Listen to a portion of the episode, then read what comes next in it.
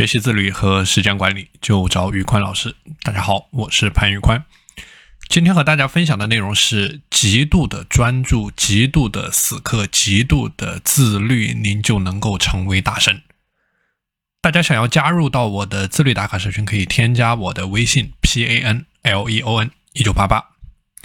极度的专注、极度的自律、极度的死磕，您就能够成为大神。所谓的极度的专注，就是你要想尽一切办法进入到专注的心流状态。那什么叫做专注的心流状态呢？就是说，您在玩游戏的时候，您忘记了时间的感觉，这种状态就叫做极致的专注的心流状态。比尔盖茨和巴菲特都说过，他们的成功的秘诀就两个字：专注。那么，您可以尝试一下罐头工作术。罐头工作术就好比把自己关在一个罐头里面，去隔绝外界一切的干扰，去一心一意的工作。而这里的罐头指的就是你的高效专注的空间。村上春树喜欢在咖啡馆里创作小说，这里没有熟人的打扰，没有人上来搭话，他可以一边欣赏窗外的美景，一边喝着咖啡，一边进行创作。那这里的咖啡馆就是他的罐头。你也可以创作出您的罐头。要创建这样的一个罐头，您需要排除外界的干扰。外界的干扰分为以下几个方面。第一个方面叫做外物引起的杂念，就是我的订书机放在哪里了，我的文件怎么不在了。那么原本紧绷的专注力呢，就会瞬间的土崩瓦解掉。而专注力一旦被打断，那再恢复到原来的状态，至少需要四十五分钟。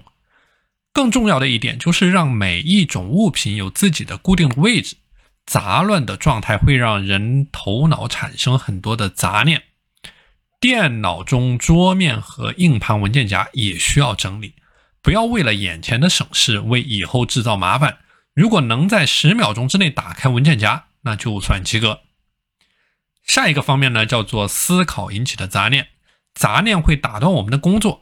也许只是一秒钟的杂念，却要浪费十五分钟重新集中注意力。所以，最好的方法就是把杂念要做的事情用清单化的形式体现出来。再次出现杂念的时候呢，就去看一下自己的清单。比如说，今天工作的时候，你在想，我今天中午是吃拉面还是吃盖浇？这个杂念在大脑当中它会反复的出现，所以你可以把它用清单化的形式给体现出来。比如说，今天中午十二点，我要去楼下的拉面馆吃拉面。那么，你可以训练大脑写下来，然后把它忘记掉。当人的注意力高度集中于某一项工作的时候，别人的搭话或者说电话铃声都是会打断你的专注度的。而恢复到之前的状态，你需要十五分钟。那如果说上午的黄金时间段你被打断两到三次，那么你就损失了三十到四十五分钟的高效工作时间。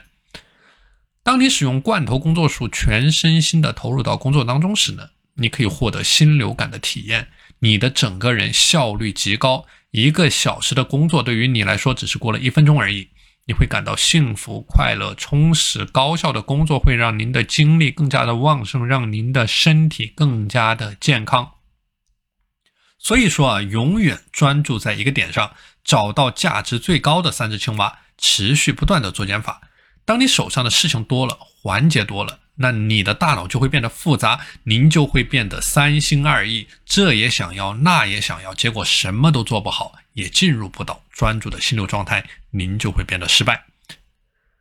好的，今天的内容和大家分享到这里，大家如果想要加入到我的自律打卡社群，可以添加我的微信 p a n l e o n 一九八八，我们下期节目再见。